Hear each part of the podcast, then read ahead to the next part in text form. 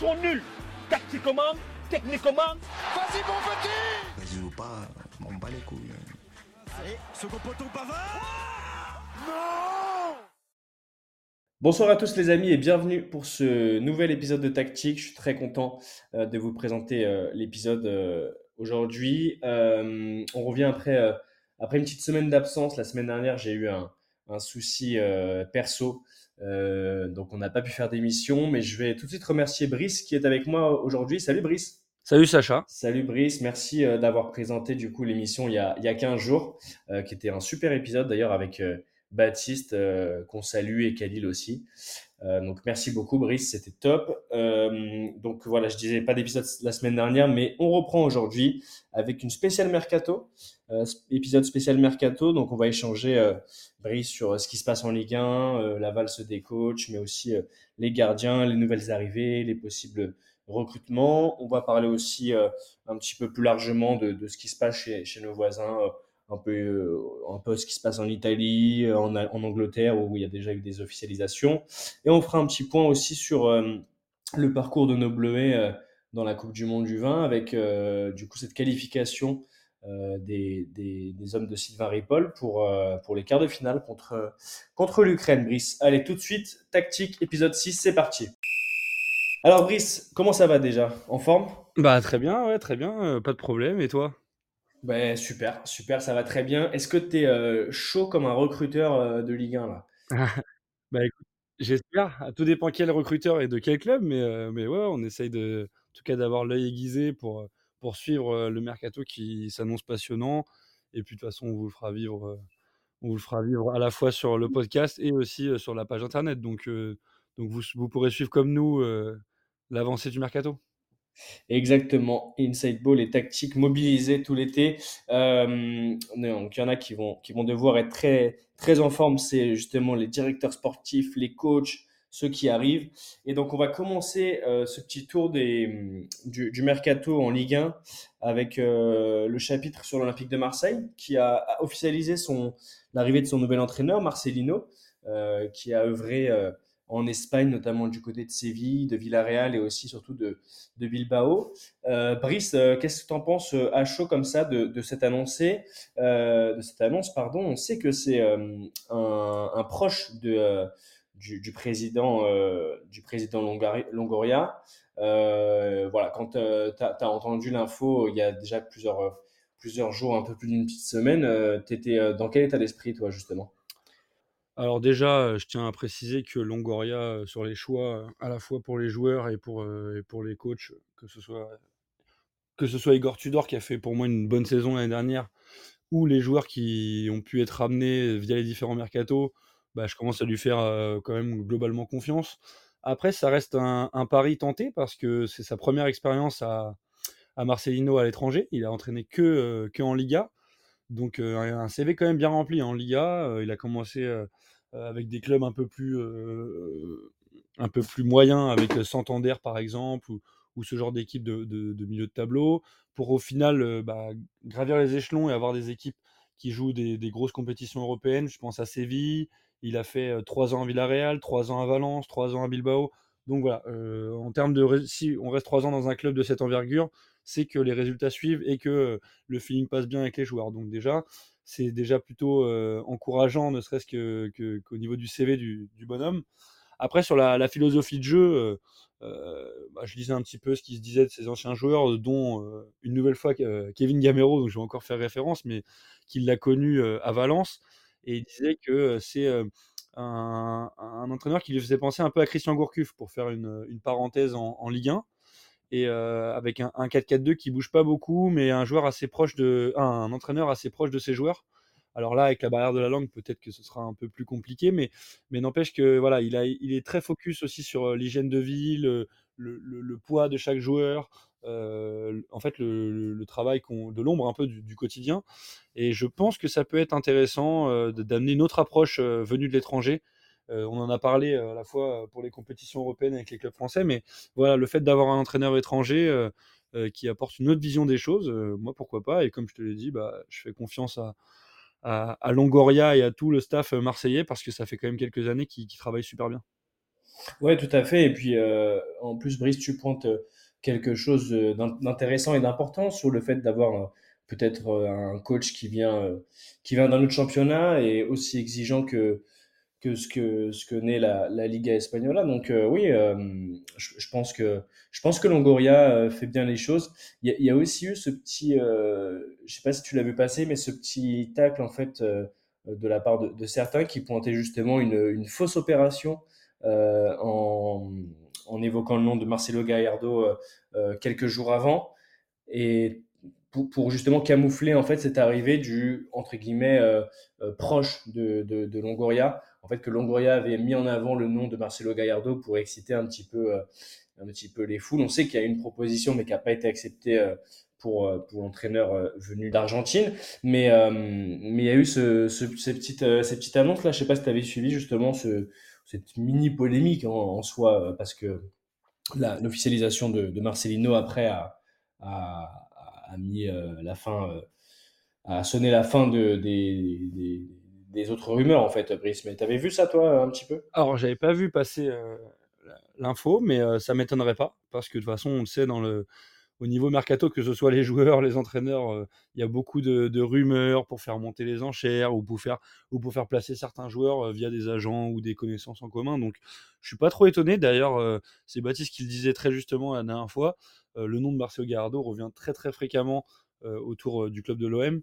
Dès qu'il y a un coach qui part, on évoque souvent le nom de, de Gallardo parce qu'il a un profil qui colle relativement bien avec ce club, avec un gros tempérament et, quand même quelques références. Après, j'y croyais moyennement parce que, comme bah, on vient de le dire, c'est un nom qui revient fréquemment et, au final, ça se fait pas parce qu'il y a des négociations salariales assez compliquées de part et d'autre. Et voilà.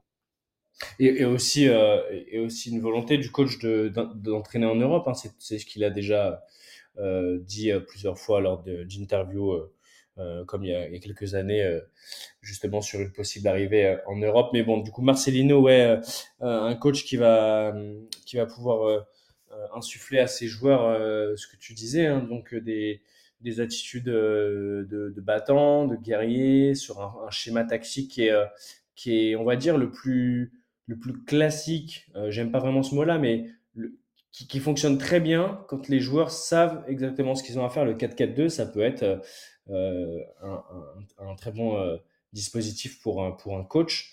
On sait qu'aujourd'hui, il y a plus d'équipes qui jouent, euh, par exemple, en, en, avec trois défenseurs centraux ou cinq, ça dépend de, de, de, de l'animation défensive, mais avec trois centraux euh, et, et, souvent des, des, latéraux qui peuvent aussi être euh, un peu classés au rang de piston finalement et beaucoup de d'activités sur les couloirs. Euh, donc Marcelino arrive, il y a un autre euh, une autre personne qui arrive et qui a signé hier soir euh, officiellement son contrat avec l'OM, c'est Geoffrey Kondogbia qui était passé notamment par Monaco il y a quelques années et qui arrive de l'Atlético Madrid. Euh, ça, je sais que c'est le genre de joueur que tu aimes bien, Brice. Euh, des, des, joueurs costauds euh, sur les appuis au milieu de terrain qui ont une technique et, une palette, notamment en termes de passe et de relance dans, dans l'entrejeu que tu apprécies particulièrement. C'est une bonne pioche pour l'OM Kondogbia, là, Brice. Bah ouais, j'aime bien le joueur. Je pense que c'est une bonne pioche parce que 8 millions d'euros pour un joueur qui a certes connu quelques blessures et quelques, qui a une carrière un peu en dents de scie, mais c'est quand même un joueur qui a porté 5 fois le maillot de l'équipe de France, donc il a une certaine expérience. Il a 30 ans, donc c'est pas non plus un joueur totalement en fin de piste. Ce que j'ai appris en lisant un petit peu sa fiche dernièrement, c'est qu'il était aussi devenu international centrafricain. Donc euh, c'est assez marrant de voir euh, les, les, multiples vies de, de Kondogbia et surtout euh, bah, le palmarès parce qu'il a quand même gagné une Liga avec l'Atlético en 2021. Là, il signe pour 4 ans, donc il s'engage vraiment dans le projet OM. Et je pense que ça peut leur faire que du bien. D'ailleurs, je pense qu'il leur manquait un joueur d'expérience au milieu de terrain et c'est complètement le profil de Kondogbia. Et puis moi, comme tu l'as dit, j'adore les joueurs, on va dire un peu de l'ombre qui travaillent au mitard. Et moi, clairement bah, ça me fait plaisir ce genre de signature. En plus, il retrouve Marcelino qu'il a eu euh, à Valence. Donc, euh, je pense que à la fois pour Marcelino, c'est une, une, bonne recrue. D'ailleurs, j'imagine qu'il a dû travailler dans ce dossier, mais, mais voilà, je pense que c'est gagnant-gagnant. Euh, le coach et, et Kondogbia pour l'expérience, pour la relation qu'il y a entre les deux hommes et pour le milieu de terrain marseillais parce qu'ils vont peut-être être amputés, de, joueurs d'expérience cet été, à voir ce qui se passera dans la suite du mercato. Mais en tout cas, c'est une première bonne pioche pour l'OM. Et, et, ouais, je suis, curieux de voir ce qu'il va donner en Ligue 1, mais je n'ai pas trop de soucis sur, son, profil et ce qu'il peut apporter. Ouais, ça fait partie des recrutements dont, tu parlais tout à l'heure, hein, des recrutements intelligents et, justement du travail de Longoria sur, lequel tu as apporté une confiance, toi, Brice, en, en, voyant justement des, des, transferts intelligents sur des postes, des postes importants. Hein. Le milieu de terrain, c'est, on sait que c'est déterminant dans, dans une équipe, c'est un peu le, le métronome de, du jeu, le milieu de terrain. Et, euh, et ouais, c'est justement hier en, en lisant le papier d'un copain euh, que vous allez découvrir, euh, euh, j'espère bientôt dans les épisodes de Saïd, justement euh, Brice qui, qui listait les qualités de, de Kondogbia et, et ajouter à cela l'expérience qu'il s'est qu'il s'est forgé euh, en Espagne pendant plusieurs années. Je pense que c'est un choix intéressant pour l'OM et on, a hâte de voir euh, ce que va donner euh, l'ancien Monégasque et l'ancien joueur de l'Atlético sur sur les terrains et en Ligue 1. L'autre information de la journée, Brice, ça concerne l'attaque. C'est Alexis Sanchez qui est officiellement en ce samedi 1er juillet libre de tout contrat. Euh, on sait que l'année dernière, ça a été l'un des grands artisans de, de, cette belle, euh, cette belle saison marseillaise, qui a été une, belle saison euh, à beaucoup de points de vue, mais, mais sportivement, qui était, une, qui était une très bonne saison. Troisième, juste derrière Lens, qui a fait, qui a fait vraiment un parcours, et je sais que on va, on va en parler justement de, de, du RC Lens après Brice avec le recrutement, et je sais que tu as suivi justement ce qui se passe ce qui se passe cet été pour, pour le dauphin du Paris Saint-Germain, mais Marseille qui a fait une bonne saison et, et, qui pouvait compter sur un joueur devant qui, euh, qui a justement cette, euh, cet impact pour, euh, pour marquer un but un peu sorti de nulle part et, de faire gagner des points à l'OM. Il y a eu pas mal de matchs où je me souviens de, de certains matchs où, où il sort du bois pour, pour frapper en lucarne et, et donner les trois points à l'OM dans, cette, dans ce championnat très relevé cette année. Est-ce que ça t'inquiète, toi, Brice, de voir bah, Alexis Sanchez plus du tout protégé pour, suivre, euh, pour poursuivre justement son aventure euh, avec l'OM. Euh, on sait qu'il y a des discussions en cours entre le club et le joueur, mais c'est dur de dégager quand même une tendance parce que Alexis Sanchez n'a pas, n'a pas, n'a jamais clairement dit qu'il resterait à tout prix à, à l'OM, mais il n'a pas non plus dit qu'il allait partir et qu'il avait une autre option. Qu'est-ce que tu en penses, toi, Brice, justement, de, de cette information aujourd'hui? Bah, un peu comme toi, un peu partagé, parce que bah, c'est clair que Alexis Sanchez, l'année dernière, c'est peut-être le meilleur euh, Olympien de, de, la saison. Et pourtant, en début de saison, avant, quand on, quand on annonce son recrutement, euh, il y a beaucoup de gens qui l'ont mis au, au, fond du trou, en, évoquant son âge, en évoquant euh, euh certaines expériences passées qui s'étaient un peu, pour le coup, mal passées. Franchement, cette saison, il a été incroyable, à la fois sur le terrain et à la fois même dans, le, dans ce qu'il dégage autour du terrain, c'est-à-dire euh, euh l'aspect travailleur et le, le, modèle, le côté modèle un peu du joueur euh, pour les, les, joueurs un peu plus jeunes autour de lui. Donc franchement, Alexis Sanchez, un peu la saison de la résurrection entre guillemets, parce qu'il fait une saison incroyable et je peux comprendre du coup qu'il qu attire de nouvelles convoitises malgré son âge avancé.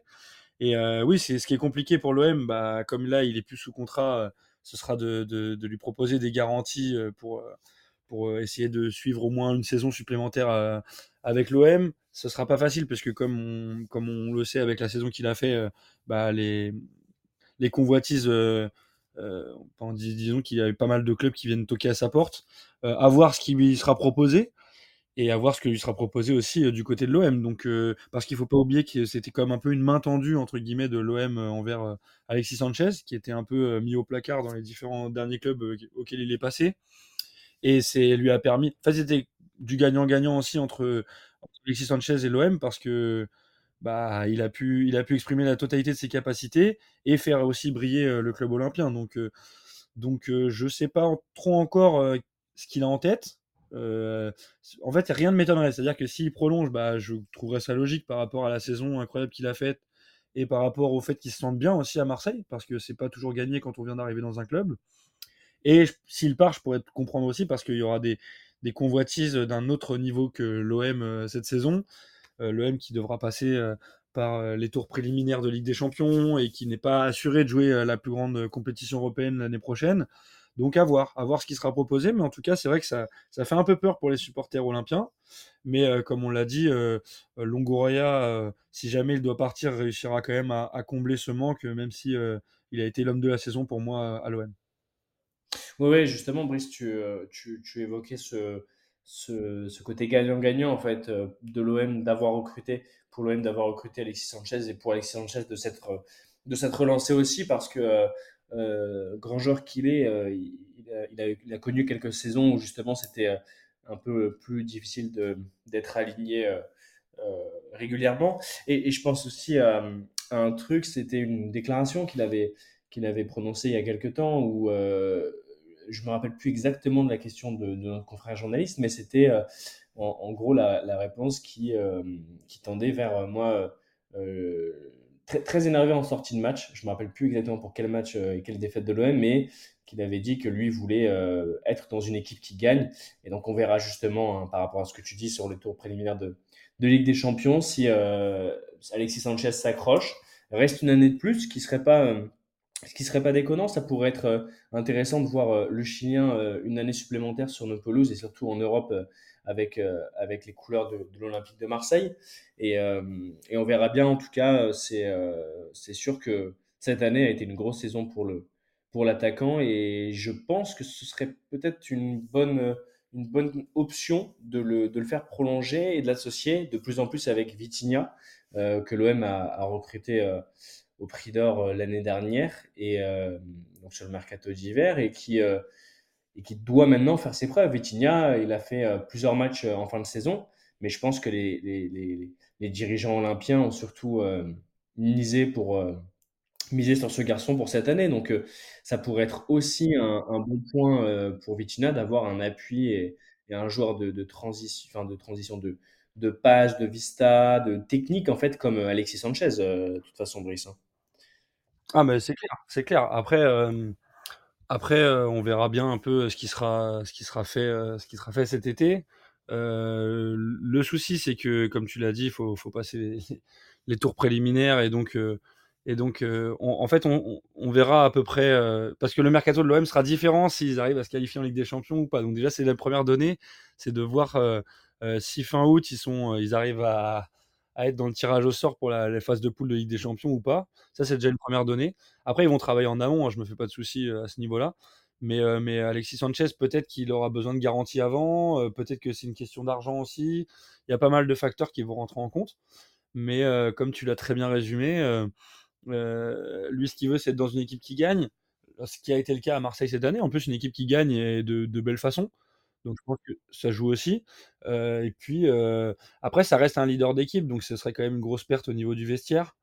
mais je pense qu'ils vont réussir quand même. alors je sais pas s'ils vont réussir à le convaincre, mais en tout cas ils vont mettre tous les arguments pour parce qu'ils ils sont bien conscients du côté des dirigeants olympiens qu'ils ont ce serait une grosse perte pour l'année prochaine.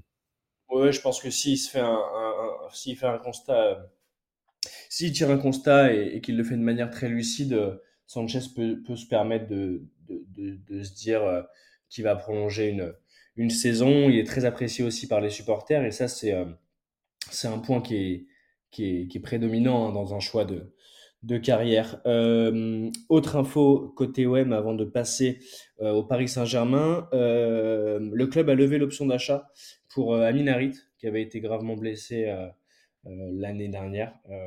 Aminarit. Donc, euh, les, les, dirigeants qui, qui croient en, la renaissance du, de l'international marocain et on verra, on verra euh, ce qu'il en est. Mais c'est vrai que c'est un joueur que j'apprécie particulièrement. Moi, euh, je suis assez régulièrement je suivais assez régulièrement ce qu'il faisait avant, avant, sa blessure et, c'est le joueur que typique que j'aime bien que j'aime bien et avec lequel j'aurais bien aimé jouer si j'avais joué plus haut mais les, les, les joueurs qui qu'on la, la, technique pour, euh, pour éliminer, faire euh, des dribbles, mais je trouve qu'il n'en fait pas forcément trop. Euh, je trouve que c'est un joueur qui est assez, qui est assez complet, même s'il a encore des, lacunes, notamment sur le repli et tout. Mais, mais voilà, un petit, une petite pensée pour, pour Aminarit qui va revenir forcément un jour plus fort et, et, et encore plus, plus costaud. donc du côté de l'OM qui a levé l'option d'achat. Brice, on va passer au PSG si tu le veux bien, parce qu'il y a quand même pas mal de choses à dire pour, pour le Paris Saint-Germain. Donc, euh, on reste euh, sur ce qu'on disait là, il y a, il y a, il y a 10 jours, il y a 10 jours, ce que vous disiez d'ailleurs, parce que moi je n'étais pas présent, mais ce que vous disiez avec, euh, Baptiste, Baba et, Khalil, mais donc la- l'arrivée de, de Luis Enrique, qui est, je ne vais pas dire imminente, parce qu'on disait ça aussi il y a 15 jours, et pour l'instant rien n'est encore signé, mais qui tient vraiment la corde pour le, le siège d'entraîneur du Paris Saint-Germain la saison prochaine. Euh, Luis Enrique, donc on n'a plus forcément besoin de le présenter, mais euh, euh, sélectionneur de la Roja, entraîneur du Barça, qui sait à la fois tenir un jeu de possession et en même temps complètement décontenancer les, équipes adverses en passant par les côtés notamment. Donc là, Brice, je te laisse euh, réagir à ça, mais je crois que tu en avais déjà parlé, mais, mais assez rapidement, comme ça je peux, euh, je peux enchaîner sur les, sur les transferts euh, qui ont été officialisés, eux. Du coup, ce serait bien quand même, bah, c'est là-dessus que je vais te lancer, mais ce serait quand même bien que le PSG officialise Luis Enrique pour, pour justement accélérer peut-être d'autres dossiers, Brice. Ah bah complètement, surtout que ça reste un des derniers clubs de Ligue 1 qui n'a pas encore officialisé son entraîneur pour la saison prochaine, ce qui est quand même la base pour pouvoir travailler sereinement sur le mercato estival. Donc forcément, forcément, ce serait très bien parce que le mercato du PSG n'aura pas la même couleur, on va dire, parce qu'il va sûrement avoir une petite teinte espagnole ou, en tout cas du championnat espagnol par rapport au, CV de, Luis Enrique et, à son histoire liée au, Barça, mais pas que en Espagne. Donc, je pense que oui, en tout cas, ça sent bon. Cette piste-là est quand même très avancée. Donc, il est fort probable que ce soit signé, officialisé dans les prochains jours. Et ça permettra au, club de la capitale de pouvoir euh, bah, débuter son mercato estival, qui va être euh, lui aussi chargé, parce qu'il y a quand même pas mal de postes à, combler à, et, des, renforts aussi à, récupérer et même euh, dans de l'autre côté, dans le rayon vente, il va y avoir pas mal de mouvements. Donc le, le- le mercato du PSG va être très animé et du coup, plus tôt ce sera acté pour, euh, pour Luis Enrique et mieux ce sera pour le, le club de la capitale. On va rentrer justement dans le vif euh, du sujet, Brice, avec euh, les officialisations et celle du jour, donc en ce samedi euh, 1er juillet. Euh, Lucas Hernandez, l'international français, qui a signé euh, au Paris Saint-Germain, qui a passé sa visite médicale et signé son contrat aujourd'hui. Euh, Lucas Hernandez, qu'on avait quitté sur une grosse blessure là en marge de, de la Coupe du Monde au Qatar avec euh, c'était la, la jambe qui avait qui s'était prise un peu dans, le- dans le tapis finalement euh, euh, contre l'Australie. Euh, qu'est-ce que tu en penses? Honnêtement, euh, moi j'étais un peu étonné de voir euh, de voir Lucas Hernandez euh, proche de signer et dans les discussions parce que au-delà même de, de la blessure et, et, et du joueur que j'apprécie, hein, forcément, je pense que en tant que en tant que Français de voir un, un joueur qui a autant d'implications euh, cette grinta qu'il a sûrement appris euh, euh, en Espagne, euh, notamment avec son, son frère avant que lui ne parte en Italie. Mais euh, c'est vraiment un joueur qui est plaisant et qui est combatif. Mais je me rappelle surtout de ses déclarations concernant euh, euh, le fait qu'il ne jouerait jamais au PSG. euh, euh, et qui, et enfin voilà, il a, il a grandi à, à Marseille. Et il y a des joueurs qui, ayant grandi au à Paris ou, ou à Marseille, euh, chan- changent de région et on connaît tous, euh, Brice, euh, toi aussi forcément, des joueurs qui sont passés euh, d'un club à l'autre ou qui, ayant grandi dans telle ou telle, telle ou telle ville, soit de banlieue parisienne, soit autour de Marseille, changent, euh, enfin, se dirigent dans, dans, le club entre guillemets rival. Mais, mais j'étais quand même assez étonné parce que lui, il avait une position plutôt, plutôt tranchée à ce sujet-là. Et puis, ça, me- ça me permet de glisser, de glisser une phrase que me dit souvent mon père, mais euh, il faut jamais insulter l'avenir. On ne sait jamais euh, euh, ce qui, ce qui se profile pour la suite. Donc voilà, j'étais un peu étonné, je, je t'avoue. Euh, après, sur le joueur, euh, faut voir aussi euh, dans quel état il arrive au Paris Saint-Germain. Là, il a fait sa visite médicale, donc j'imagine et j'ose espérer que, que le niveau physique est très correct. Mais voilà, donc signature de Lucas Hernandez, Brice. Voilà, ton, ton avis sur cette information-là? Et, euh, et justement peut-être un peu ce que tu penses du joueur et, dans, et les points sur lesquels il pourrait justement apporter euh, de, un peu de fraîcheur au, Paris Saint-Germain, justement. Alors moi, je suis d'accord avec toi, j'aime beaucoup le profil du joueur. Euh, le, souci, c'est que tout dépend où est-ce qu'on va l'utiliser. Après, euh, euh, parce que s'il est utilisé comme arrière gauche, euh, bah, je comprends pas trop, parce que pour moi, les latéraux du PSG, c'était vraiment euh, en tout cas des, postes sûrs, même doublés. Donc je vois pas l'intérêt de recruter sur ces postes-là alors qu'il y a vraiment d'autres priorités. Si c'est pour faire jouer en défense centrale, du coup je comprends peut-être un peu plus le transfert, même si ça reste bah, du coup un, gros transfert. Hein. De toute façon, le PSG fait jamais dans la demi-mesure en règle générale. Ils sont un peu obligés de, d'allonger une, belle somme. après, comme tu as dit, pour le, passage sur le fait qu'il ne jouerait jamais, il porterait jamais le maillot du PSG, la phrase de ton père est très juste. Et, et de toute façon, dans le football, il n'y a pas de vérité. C'est-à-dire qu'on ne sait jamais de quoi sera fait le lendemain en termes de, mercato, de, trajectoire de carrière. Donc, pas je pense que c'est un peu, euh, c'était un peu puéril d'avoir dit ça à l'époque. Et puis je pense que bah, maintenant il s'en rend bien compte. Après, euh, le, joueur peut, pour moi, peut être intéressant si utilisé en, en défense centrale, même si pour moi c'est pas son poste euh, de prédilection, même s'il il reste, il reste très efficace hein, dans l'axe, hein, mais, mais voilà, pour moi c'est pas un axial de, métier. et puis après avoir voilà, avoir quels seront les chantiers de la défense Parce que ça reste quand même un des gros chantiers aussi du PSG l'année prochaine. Euh, on sait qu'il y a eu quelques problèmes, euh, euh, notamment visibles en Ligue des Champions. Donc il va falloir recruter assez, de manière assez importante, notamment en défense centrale, parce que ça commence à être compliqué. Et le problème, c'est que, pour en revenir à ce que je disais au début, il va falloir qu'ils recrutent de façon plus importante, notamment au milieu de terrain, et peut-être même devant, suivant les départs qui seront actés cet été je pense à Messi, je pense à Neymar et peut-être même Mbappé. Donc euh, voilà, on pourrait perdre, le PSG pourrait perdre une grande partie de sa force offensive, en tout cas sur le papier, parce que j'imagine qu'ils arriveraient à la combler avec des, recrutements. Mais voilà, il va falloir quand même s'activer et ça en revient à ce qu'on disait tout à l'heure, avoir un coach euh, très rapidement pour pouvoir poser les bases du mercato. Ouais, totalement, Brice. Et puis, euh, donc là, pour clôturer le, petit chapitre sur Lucas Hernandez, donc c'est un contrat de 3 ans, donc jusqu'en 2026.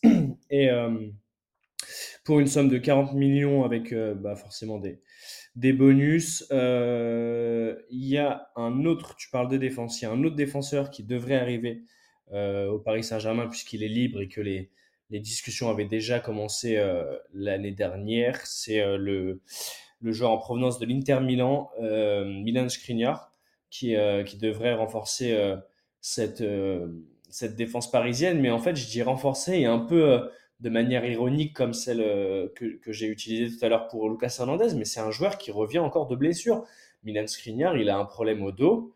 Et, euh, voilà, euh, je sais pas, moi, j'ai du mal en fait à comprendre la stratégie. Et, surtout, au-delà de la stratégie, soit, euh, comment, soit Luis Enrique a déjà pris ses chaussons au Paris Saint-Germain et commence déjà à œuvrer avec le directeur sportif Luis Campos ou avec Doha. Je ne sais même plus qui gère euh, les recrutements et si vraiment euh, Luis Campos a, a, la main sur tous les dossiers. Mais soit Luis Enrique a déjà commencé à travailler en interne euh, avant son officialisation et œuvre justement pour le recrutement des joueurs.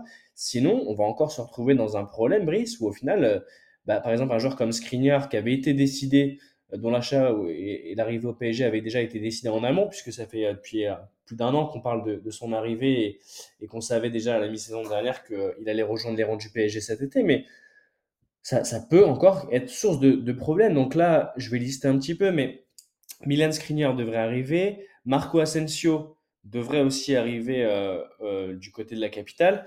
On a parlé beaucoup de Manuel Ugarte, le jeune euh, qui évoluait au Sporting Portugal. donc un jeune joueur encore. Hein, 22 euh, ans à peine, né en 2001, mais un petit, un petit joueur assez, assez technique. Et euh, aussi, dont on parle. Mais pour l'instant, à part l'officialisation aujourd'hui donc, de Lucas Hernandez, c'est quand même un petit peu compliqué ce, cet avancement. Soit on n'est pas au courant du tout euh, du fait que, que Luis Enrique œuvre déjà et réfléchit et donne des, donne des validations, même si même si c'est pas forcément le coach qui fait son recrutement, mais un coach qui arrive dans un nouveau club et, qui arrive avec des joueurs qu'il n'a pas choisi, on sait très bien comment ça se passe. Brice, ça peut être, ça peut être très compliqué. Donc, euh, sur le papier, il y a, il y a encore deux, trois saisons, bah, forcément, c'était euh, un joueur, même si c'était pas le plus connu d'Inter, qui était euh, une, référence euh, en défense, un joueur assez costaud, assez athlétique et tout. Et là, on parlait un petit peu justement de, de, de, de la défense parisienne et, et, du fait que que Lucas Hernandez, s'il arrivait en tant que latéral, bah, on comprenait pas trop. C'est ce que tu disais, Brice, parce que c'est vrai qu'à gauche, avec Nuno Mendes, à droite, avec Hakimi, à gauche, on peut aussi avoir Juan Bernat, qui, est, qui, est, un joueur très intéressant quand il est, quand il est en pleine forme c'est vrai que là, ça ressemble encore à ce qu'on a déjà vu avec le PSG, à savoir entasser des joueurs qui ont des profils intéressants, mais euh, qui ne vont pas être euh, les, plus, euh, les plus utilisés, du moins les joueurs les plus prédominants en fait sur ces nouvelles recrues. donc Brice, je te fais, je te fais une petite passe, donc un peu sur Skriniar et un peu sur les, les autres que j'ai listés, donc Cherendour, Manuel Ugarte et Marco Asensio. Marco Asensio que j'aime bien d'ailleurs, hein, mais qui n'a forcément jamais jamais concrétisé toutes les occasions qu'il avait de, de se rapprocher vers une peut-être peut-être une place de titulaire au Real Madrid, même si on connaît la concurrence. Mais, mais voilà, euh, un petit peu général, euh, Brice, euh, entre Skriniar et les autres noms que j'ai évoqués, c'est, ça ressemble quand même à un, un, début de mercato un peu, un peu en dents pour le PSG, Brice. Bah, tu soulignes un point qui pour moi est essentiel. C'est, c'est que le, mercato du PSG euh, enfin, je comprends en fait ton inquiétude, c'est-à-dire que le, mercato du PSG, on a l'impression que c'est toujours des paris. C'est pas des joueurs qui arrivent au zénith de leur carrière et qui viennent renforcer une, machine déjà bien huilée, comme ça peut être le cas. Bon, ça fera plaisir euh, à Khalil, mais au Real Madrid notamment, où les joueurs viennent et ils sont déjà en, grande, grande forme dans leur carrière. disons qu'ils ont déjà accompli de grandes choses et ils sont pas euh, comme Skriniar par exemple, blessé depuis quelques années ou, ou sur le déclin ou dont on ne sait pas trop de quoi va ressortir ce de quoi va ressortir ce transfert en fait. On a toujours l'impression que le PSG prend des risques à chaque fois sur chaque transfert. Euh, là, Skriniar, comme tu l'as dit, il y a 2-3 ans, bah, pas de problème, ça aurait été un transfert de luxe pour le PSG qui en a bien besoin dans sa défense centrale. Le souci, c'est que, comme tu l'as dit, il est blessé fréquemment. Il n'a pas fait énormément de matchs, ne serait-ce que l'année dernière et on ne sait pas trop où situer Skriniar euh, au niveau du gratin des défenseurs centraux européens. Donc euh, c'est encore un pari.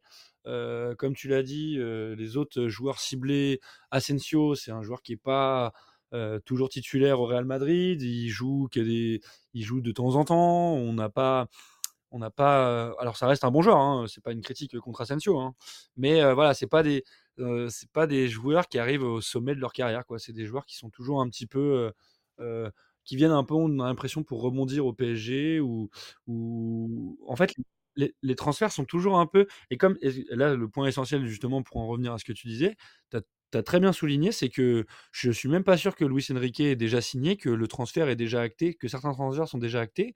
Et le souci, c'est que bah, on ne travaille pas sereinement et, et on va dire, euh, euh, on peut pas travailler bien, en fait. On peut pas bien travailler dans ce genre de, de, de situation parce que euh, l'entraîneur est quand même à la base de ce qu'il va faire, euh, doit être travaillé en symbiose avec le directeur sportif euh, pour le recrutement et à la fois préparer la saison qui vient. Et comme tu l'as dit, ça fait depuis de trop nombreuses années que le PSG recrute des joueurs euh, sur des profils, sur des noms, sur des tentatives ou via des agents. Enfin, on ne sait pas trop comment, qui décide quoi et comment sont, sont faits. On dirait qu'il n'y a pas de logique en fait dans ce qui. On on a une petite idée, Brice, avec avec le nombre de joueurs euh, appartenant euh, à Jorge Mendes aussi, l'agent euh, l'agent qui place justement de plus en plus de, joueurs au PSG. Donc, il y a aussi cette réflexion de se dire est-ce que des joueurs sont recrutés dans, dans un but purement business, sans, sans, penser au côté sportif, ou alors, ou alors vraiment, voilà, le, PSG doit rendre des comptes à un agent finalement? On se pose aussi ces questions-là. Moi, je, je, je, rebondis sur ce que tu dis et et là où tu as totalement raison, mais le message n'est pas bon quand tu recrutes des joueurs qui ne sont pas euh, au top de leur forme. C'est-à-dire que le PSG ne peut pas se limiter à acheter des joueurs de soit de seconde main, sans,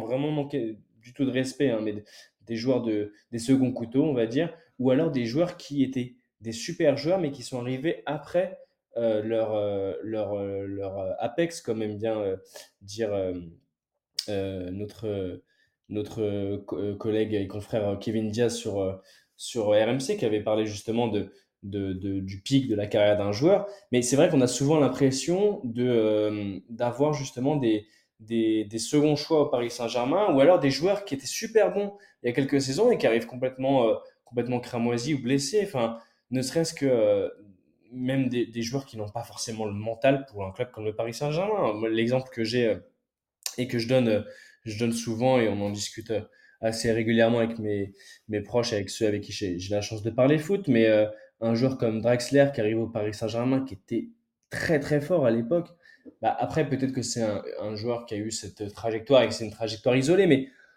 enfin, le voir disparaître complètement euh, au, en, en, étant au Paris Saint-Germain, j'ai aussi l'autre exemple.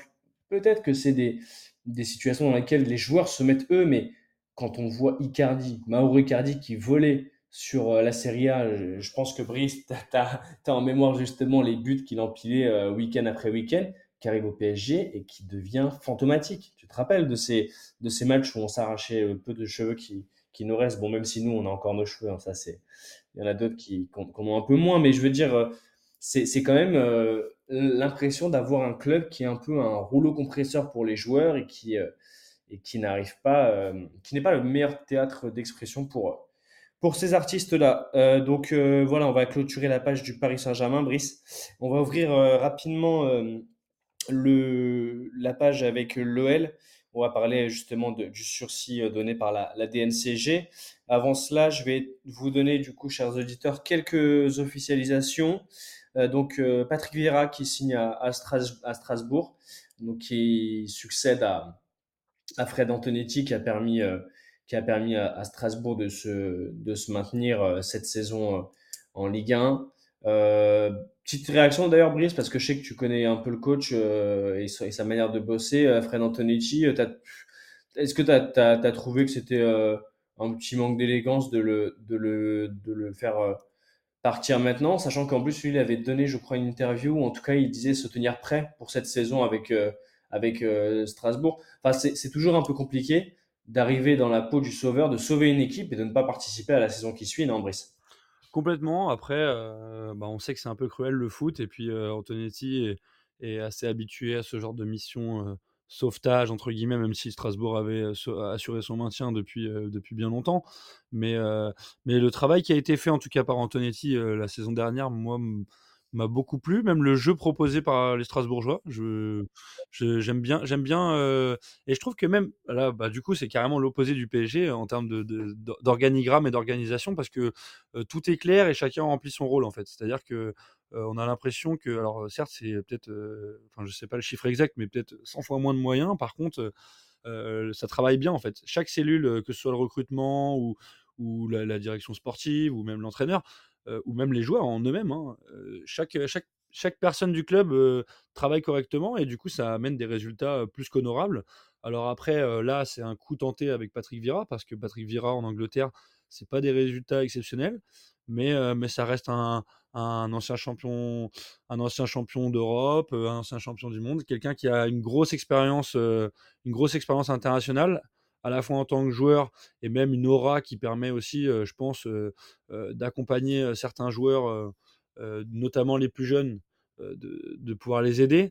Après, à voir ce qui sera fait à Strasbourg, mais un peu à l'image de Marseille, je suis pas trop inquiet pour Strasbourg. C'est quand même un club qui est bien géré. donc, à voir. le président Marc Keller aussi travaille plutôt, plutôt convenablement. Moi, j'aime bien le travail qui est fait à chaque échelon. Et donc, voilà, c'est un pari quand même, Patrick Vira, mais, mais je serais curieux de voir. Je pense qu'il fera une bonne saison avec Strasbourg l'année prochaine, à voir du coup le mercato, et du coup, on en parlait un petit peu tout à l'heure.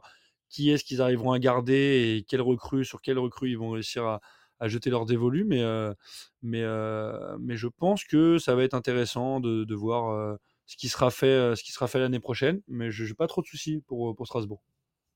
Donc Patrick Vieira signe à Strasbourg, euh, c'est un club de Strasbourg, un club dont tu dont tu viens de vanter les, mérites, Brice, c'est tout à fait euh, tout à fait ça, c'est les, clubs qui travaillent bien. Donc on, en a on a rendu hommage euh, à Strasbourg dans, quelques épisodes, mais aussi à, à au Lens, dont on va parler un petit peu après.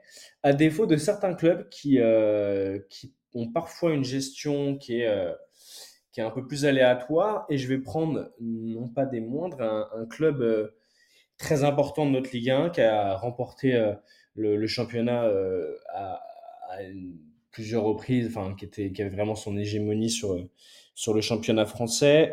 donc c'est l'OL, Brice, hein, avec justement ce sursis prononcé par la, la DNCG pour la présentation de, de documents, de pièces supplémentaires et aussi une vision plus claire en fait de ce que voudra faire euh, le nouveau propriétaire John Textor euh, à la tête de, du club qui a été dirigé euh, de, de, main de maître, même si euh, des choix ont pu être contestés et, contestés, sont rendus contestables de, de l'ancien président Jean-Michel Aulas qui a connu les grandes heures du, de, de ce club. Euh, alors Brice, on va parler, on va peut-être pas rentrer dans les détails du, du dossier, mais je veux dire, euh, donc là, le, club dispose encore de, quelques jours de, sursis pour présenter euh, plus d'éléments euh, justement aux gendarmes, euh, et, aux, responsables financiers, enfin celui qui a le regard financier sur la gestion des, clubs en Ligue 1, euh, des clubs pro de football, mais justement la DNCG qui laisse Lyon un petit peu continuer de, travailler pour apporter des garanties. Euh, quelle est ta vision, Brice, toi, justement, sur le fait que des investisseurs euh, comme John Textor, par exemple, qui vient donc forcément avec d'autres investisseurs, mais reprennent des clubs C'est en plus le parallèle qui est, euh, assez. Euh, c'est pas le parallèle, c'est plutôt le, paradoxe entre le club qui était géré par une entité qui était forte et qui était identifiée, donc euh, euh, en la personne de Jean-Michel Aulas, qui a dirigé le club pendant, pendant des années. Et, euh, et là, justement, euh, bah, l'arrivée de, d'un nouveau propriétaire et de nouveaux investisseurs. Et à peine quelques mois plus tard, on se retrouve dans des situations qui, qui ne sont pas com communes pour, pour l'Olympique lyonnais. Brice, ton regard sur justement cette, cet épisode qui, qui empêche aussi peut-être Lyon de, de, de recruter, d'avoir euh, d'avoir tout, les, mains libres pour faire euh, ces, échanges et ces, transferts. On a juste peut-être, euh, on peut-être le dire prononcer tout de suite, comme ça ce sera fait, mais Cassapa, euh, l'adjoint de, l'adjoint de, Laurent Blanc et qui est dans le staff lyonnais depuis plusieurs années, qui, euh, qui euh, signe du côté de Botafogo, mais qui reviendra plus tard à l'Olympique lyonnais, mais qui va faire son expérience du côté de Botafogo. Brice, c'est quand même, je dirais pas forcément plus qu'inquiétant, mais ça pose des questions quand même, cet, euh, cet épisode euh, du côté de, chez nos amis lyonnais, Brice. Ah, complètement, complètement. Et puis je pense que euh, je suis très inquiet quand même pour l'Olympique lyonnais parce que, comme tu l'as dit, euh, euh, bah, on, sait d'où vient l'hégémonie lyonnaise sur les, quasiment la décennie de règne de Lyon sous les Rolas avec Juninho et la très belle épopée qu'on a a connu. On sait que ça vient d'un président qui, était pour moi, à l'époque, même s'il est très décrié et à juste titre pour certaines déclarations, ça restait quand même le meilleur président de, club de, Ligue 1. Et ne serait-ce que, alors la gestion des hommes, c'est une chose, mais il y avait la gestion financière. Et là, du coup, on en vient directement à cette affaire Textor, parce que lui, dans la gestion financière, Jean-Michel Aulas, euh, très vertueux, son club coté en bourse, enfin euh, le fait de, financer lui-même son stade, euh, voilà, tout était très vertueux. le centre de formation qui est quand même l'un des meilleurs d'Europe, d'ailleurs qui sort des joueurs assez incroyables. On va peut-être parler des Bleuets, mais les Bleuets en ce moment font une grosse compète à l'Euro grâce à des joueurs la moitié quasiment des joueurs viennent du, centre de formation de l'Olympique Lyonnais. Donc, donc voilà, c'est un club qui travaillait très bien et qui a dû bah, passer le. Jean-Michel Aulas a dû passer le flambeau à John Textor. Et ce, qui, ce, qui, ce qui peut se comprendre parce que lui, il, a, va entre guillemets à la retraite. Alors, forcé ou pas, en tout cas, il, il, a dû passer le flambeau. Et le problème, c'est qu'il passe le flambeau à John Textor qui euh, je ne sais pas si vous vous en souvenez, mais qui avait déjà eu des problèmes euh, financiers euh, à l'époque pour reprendre le club et qui avait dû passer déjà plusieurs niveaux avant que le, rachat soit officialisé. justement, tu parles de Saïd, un de nos collègues, on avait pu en discuter à l'époque et, et il, reviendra peut-être d'ailleurs sur cette affaire dans les prochains podcasts. Mais voilà, c'est quelqu'un dont les financements je ne sais pas si on peut dire douteux, mais disons qu'il euh, a du mal à, présenter toutes les garanties financières, et bah, c'est encore une nouvelle, fois le cas euh, pour euh, passer devant la DNCG, donc il y arrivera peut-être encore à, à, passer cette étape, mais ça donne quand même euh, de grosses inquiétudes sur l'avenir de l'Olympique lyonnais, à la fois finan financièrement et aussi bah, pour le recrutement, parce qu'on rappelle, et c'est aussi une donnée ultra importante, Lyon ne jouera pas la Coupe d'Europe l'année prochaine, et donc, pour attirer des joueurs, c'est compliqué. Ils seront sûrement obligés de vendre. Et déjà que l'effectif de Lyon n'est pas, pléthorique et, ça va être compliqué. Après, pour, pour, revenir justement à ce que tu viens de dire sur, sur la Ligue des Champions, il y avait aussi une petite rumeur là sur, concernant un départ d'Alexandre Lacazette qui a vite été écarté puisque le, le joueur a, a dit qu'il souhaitait continuer à l'OL et puis je pense que après une saison pareille, un retour en triomphe, on peut le dire, hein, d'Angleterre. Je pense que l'attaquant français euh, va, va, va, va, rester, euh, va rester à l'Olympique lyonnais. Je le, je le vois pas partir, honnêtement. Pense qu'il a pris la bonne décision de revenir euh, à l'Olympique lyonnais et, c'est une bonne chose pour, pour l'OL. donc on va avancer un peu. Euh, J'ai pas forcément vu de trop de rumeurs ou trop de discussions autour de Lyon. Euh, je vous donne encore deux trois petits, deux, trois petits transferts et on va s'arrêter sur certains. Mais bon, pour l'instant, Timothy Weah a signé à la Juventus Turin.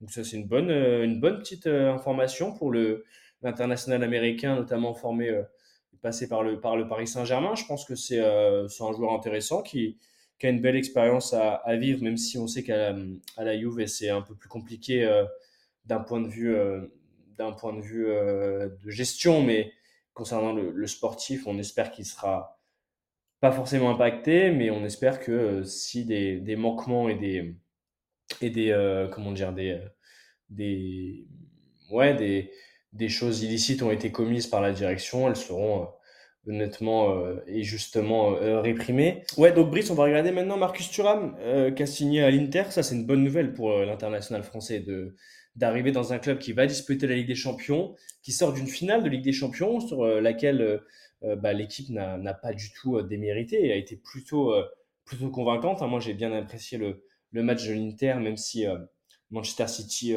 méritait sa, sa, victoire à l'arrivée, hein, bien sûr. Mais donc plutôt une bonne nouvelle là pour, pour le, le copain, le copain Marcus Thuram, Brice? Bah, comme tu as dit, c'est une très bonne nouvelle pour lui. Je pense que c'est une bonne nouvelle aussi pour l'Inter qui avait besoin de, de remplacer euh, Edin Dzeko parti libre à Fenerbahce et Romelu Lukaku qui revient en, de près euh, à Chelsea. Donc ils avaient besoin d'un de, d'un joueur de renom pour épauler euh, Lotaro Martinez euh, sur le front d'attaque. Donc bah, c'est comme on l'aime à le rappeler dans ce podcast, du gagnant-gagnant. C'est-à-dire que Thuram qui fait quand même, sort d'une grosse saison et qui a commencé son aventure avec les Bleus d'une belle manière. je trouve que que c'est une bonne pioche pour, pour l'Inter. Et comme tu as dit, l'Inter, ça reste un grand club qui a fait finale de Ligue des Champions l'année dernière et qui travaille bien.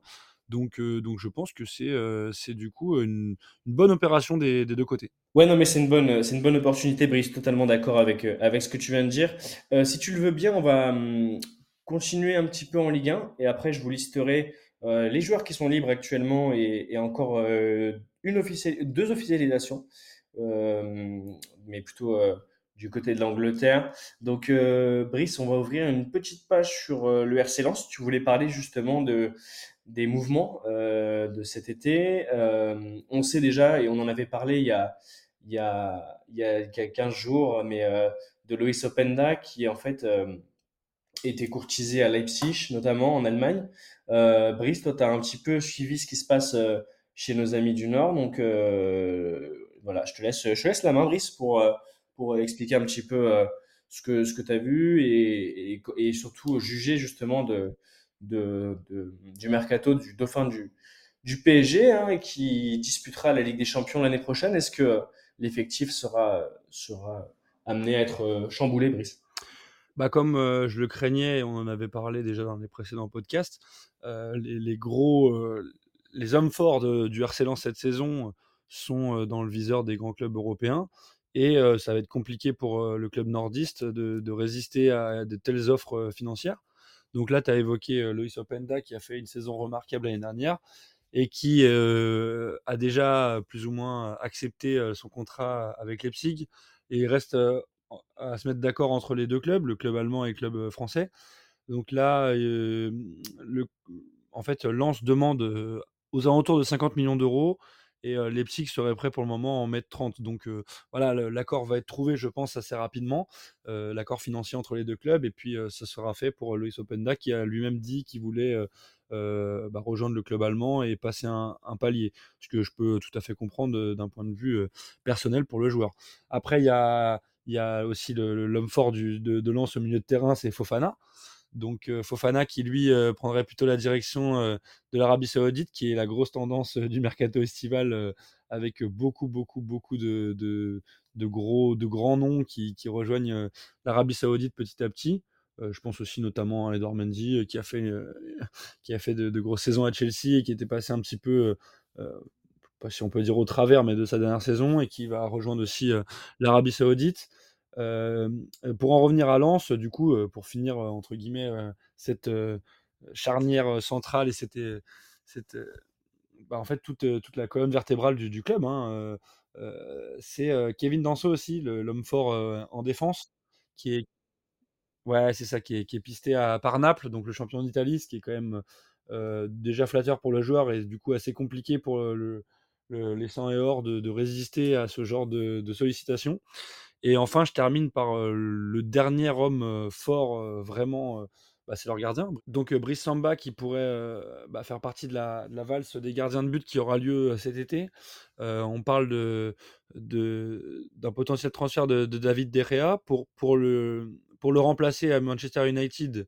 le joueur le mieux placé, ce serait Onana, le gardien de l'Inter, qui pourrait partir pour un chèque qui oscillerait entre 45 et 50 millions d'euros. Et justement, dans, cette fameuse valse, pour remplacer Onana à l'Inter, l'homme le, mieux placé serait Brice Samba, donc le gardien du RC Lens. Et là encore, ce sera compliqué pour les Lensois de, résister à ce genre de sirène. Ce sera quand même assez délicat. Donc, euh, euh, intéressant à suivre aussi bah, le mercato des gardiens euh, cet été. Ouais, ouais, c'est clair. Bah, c'est toujours intéressant et c'est un poste que moi j'aime bien mettre en avant parce que j'ai jamais euh, du coup évolué à ce poste-là. J'étais plutôt devant, plutôt euh, plutôt avant-centre, mais euh, j'ai toujours été été vraiment admiratif, bah, que ce soit de, de, de, mon gardien, enfin du gardien dans l'équipe dans laquelle j'évoluais, de l'équipe dans laquelle j'évoluais, ou alors d'autres gardiens des adversaires. Enfin, j'ai toujours apprécié de manière personnelle ce, ce, poste. Je sais que toi aussi, tu aimes beaucoup ce, poste de gardien de but. Et, euh, et c'est vrai que chaque année, on, on, assiste justement à ouais, des chaises musicales. C'est vachement intéressant. Brissamba, euh, c'est clairement un gardien qui a, qui a été euh, brillant euh, depuis au moins deux ou trois saisons, je dirais. Et, et à l'image de Mike Maignan, qui est devenu du coup numéro un en sélection. en sélection, Brissamba qui devrait normalement s'imposer numéro 2, mais mais, mais franchement, c'est un poste qui est incroyable. Et, c'est le genre de poste, euh, Brice, je sais pas si tu vas me rejoindre, où euh, parfois euh, un gardien qui fait une très bonne saison va rapidement être projeté et a tout de suite des occasions de, de confirmer justement les bons espoirs que l'on porte sur lui. Donc voilà, petit, petit clin d'œil pour les, pour les gardiens, tout niveau confondu, parce que c'est un poste extrêmement compliqué. Euh, Brice, je, reprends vite fait euh, donc les officialisations du jour. Euh, Yuri Tillmans, l'ancien monégasque, qui va rejoindre Aston Villa, donc l'international belge qui, qui, qui, rejoint l'équipe d'Aston Villa. voilà. Après, j'ai plus trop d'officialisation. Euh, tu voulais peut-être dire un mot de ce qui va se passer à Rennes. On sait que du coup Ludovic Blas euh, pourrait euh, débarquer pas très très loin puisqu'il joue actuellement, il, évoluait sous les couleurs du FC Nantes.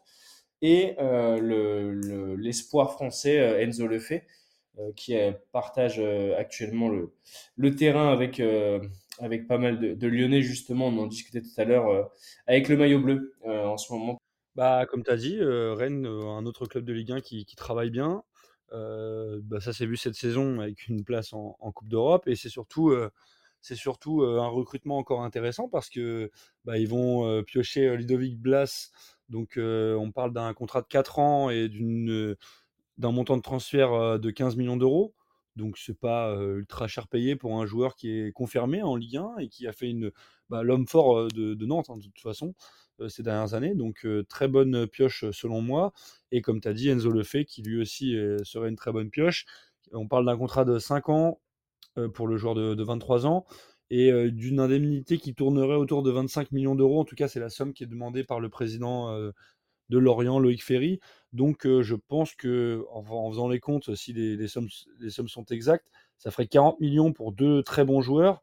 je trouve que c'est un mercato déjà qui commence très bien pour Rennes et qui leur permettra en tout cas d'affronter la, compétition européenne l'année prochaine, ce qui sera, comme on l'a dit juste avant, un peu plus compliqué pour Lens, qui pour le coup a recruté, enfin en tout cas souhaite recruter Abib Diarra, le joueur de, Strasbourg, qui a recruté quelques joueurs, dont le milieu de terrain Andy Diouf, 15 millions d'euros en provenance de Bâle, le milieu capitaine de Nancy Neil El Anaoui, ou l'attaquant du PFC Morgan Guilavogui.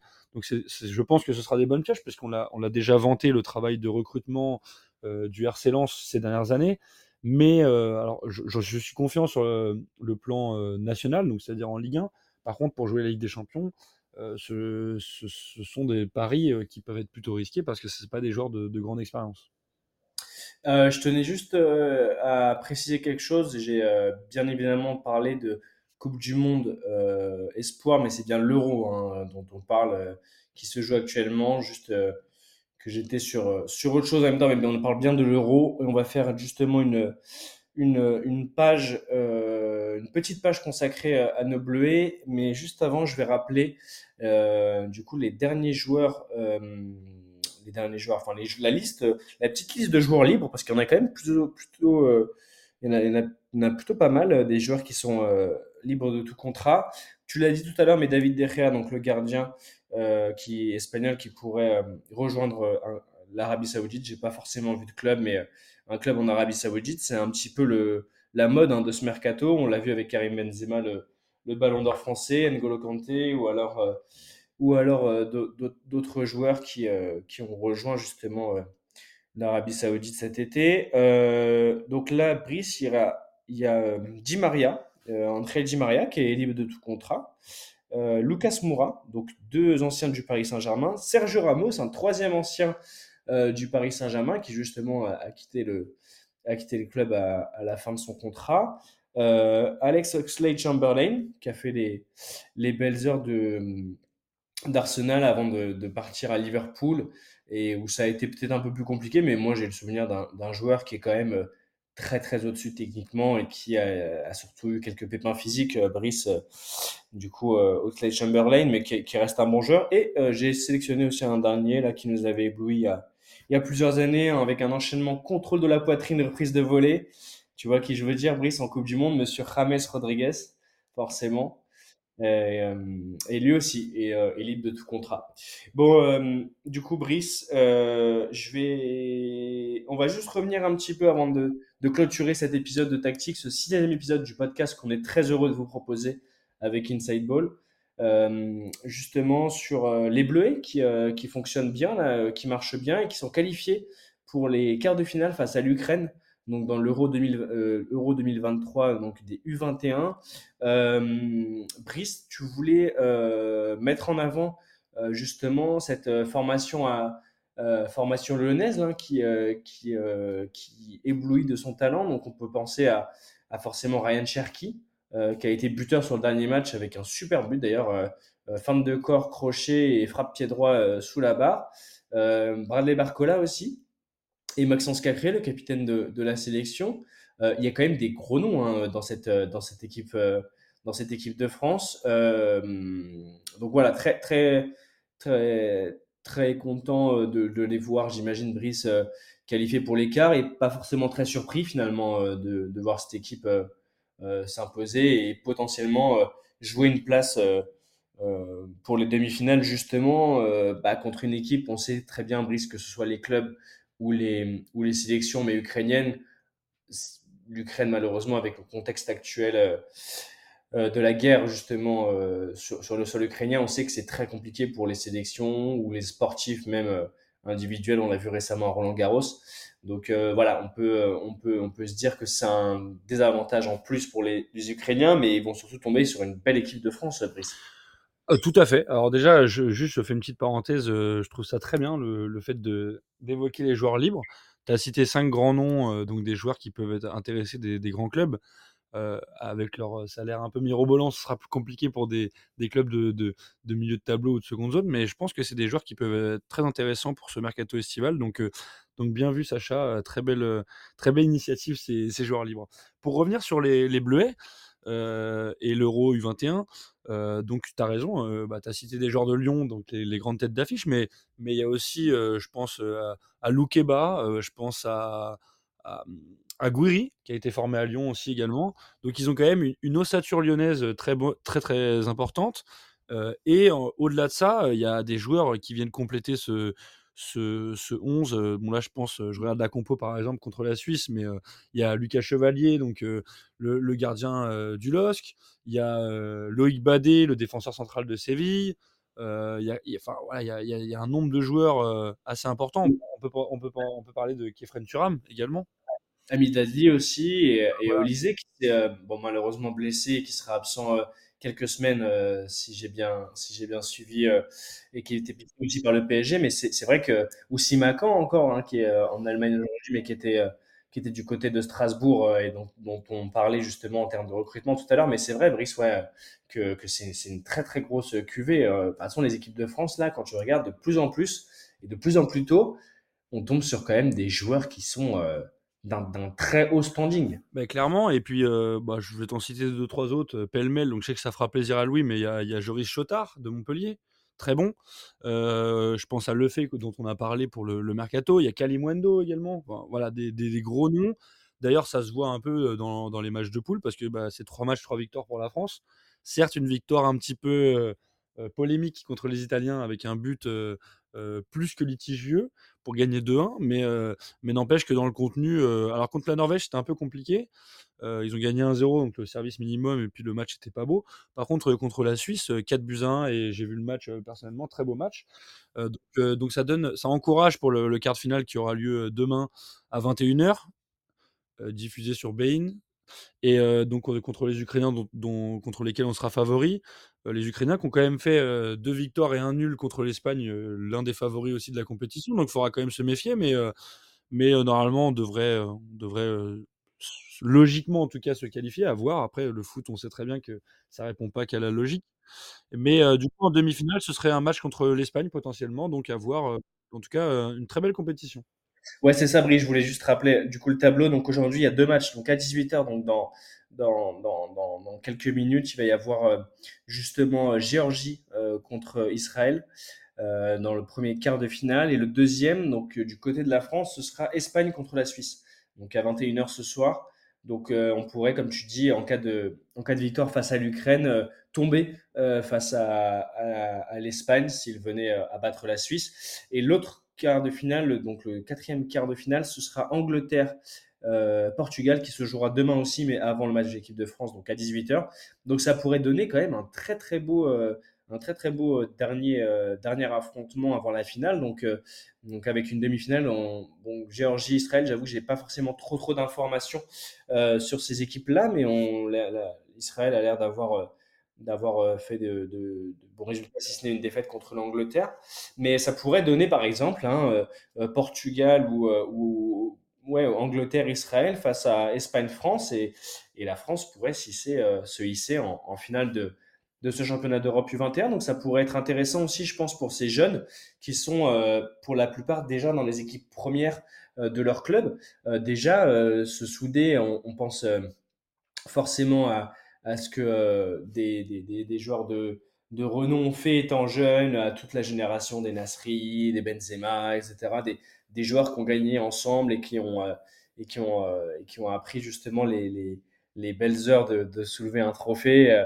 et ces, ces images-là qui pourront être déterminantes. Mais c'est vrai, Brice, comme tu disais tout à l'heure par rapport à l'ossature lyonnaise, qu'il y a quand même des joueurs qui sont vraiment très très intéressants et, et plutôt une bonne image pour l'instant de mon côté de, de cette de 7 euros. On verra, euh, on verra du coup euh, ce, que font les, ce que font les joueurs demain. Et puis, on, souhaite euh, forcément pleine réussite à, l'équipe, au staff de Sylvain Paul et, et forcément à notre équipe des, Bleus. Brice, on va bientôt terminer cette émission. Est-ce que tu avais un petit mot à rajouter justement? Bah, Complètement. Du coup, on parle de l'euro, mais tu, me parlais de, Géorgie-Israël. Tu me fais un peu une passe D parce que la Géorgie qui accueille l'euro avec la, Roumanie cette année, est une équipe, euh, seule équipe surprise en fait de l'Euro parce que euh, au premier tour ils étaient placés dans la poule de la mort avec euh, le Portugal. Donc le Portugal quand même sur le papier il y a, il y a deux joueurs de l'OM, il y a Tavares et Vitinha quand même.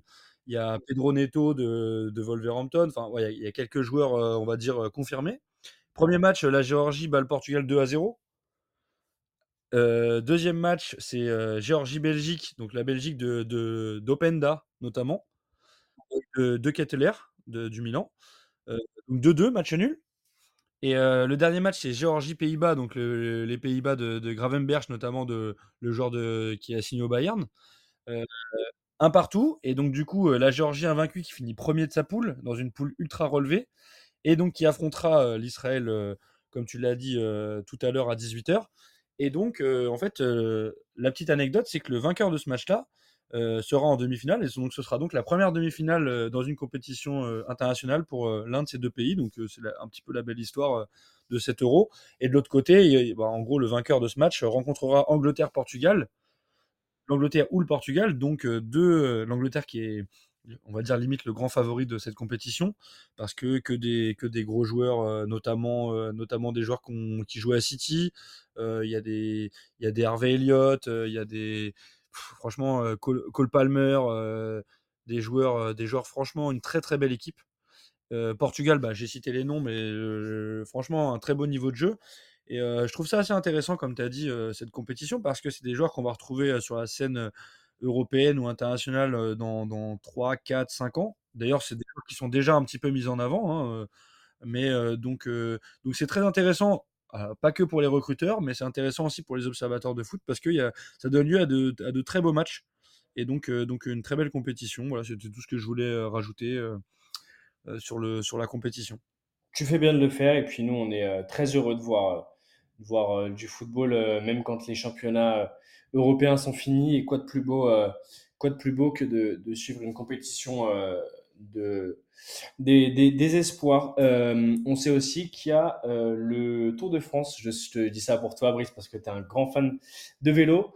Et donc le Tour de France qui a commencé aujourd'hui, c'est peut-être pour moi l'occasion de vous reparler. J'en avais déjà fait un petit peu la promo du livre du copain Julien qui vient de sortir sur Alberto Contador. Donc, si vous voulez vous replonger euh, dans, dans l'histoire de d'El Pistolero, donc euh, Alberto Contador El Pistolero, signé euh, de Clément Pernia et Julien Moreau chez Talent Sport, foncé à la Fnac, en ligne partout vous le trouvez. Donc, ça me fait plaisir de mettre en avant le travail d'un grand copain à nous avec avec Brice et et qu'on espère avoir un de ces quatre dans le dans le, dans le podcast tactique, puisque grand fan de l'Atlético Madrid, qui connaît très bien le ballon, en plus de connaître euh, le sport de, de deux roues finalement, euh, le, cyclisme. Euh, donc voilà, donc ce sera avec plaisir. Brice, c'est l'occasion pour moi de te remercier pour cet épisode encore une fois super. merci encore, comme je te l'ai dit en début d'émission, mais pour avoir pris le relais il y a, il y a 15 jours quand je pouvais pas présenter. Et, et voilà, donc merci beaucoup pour aujourd'hui. Euh, chers auditeurs, on se retrouve euh, samedi prochain euh, pour évoquer justement la suite des transferts, du mercato, tout ce qui va jouer dans les prochains jours avec peut-être l'officialisation d'un coach à la tête du PSG, ce serait plutôt pas mal, Monaco aussi. Et, voilà, on aura plein de, choses à se dire la semaine prochaine. D'ici là, portez-vous bien. bonnes vacances si vous partez en vacances. Bon courage si vous continuez à travailler comme Brice et moi. Et on vous dit à bientôt euh, pour le septième épisode de Tactique. Salut tout le monde, salut Brice, merci encore. Salut Sacha, merci, c'était encore un plaisir. Allez, ciao tout le monde, à la semaine prochaine.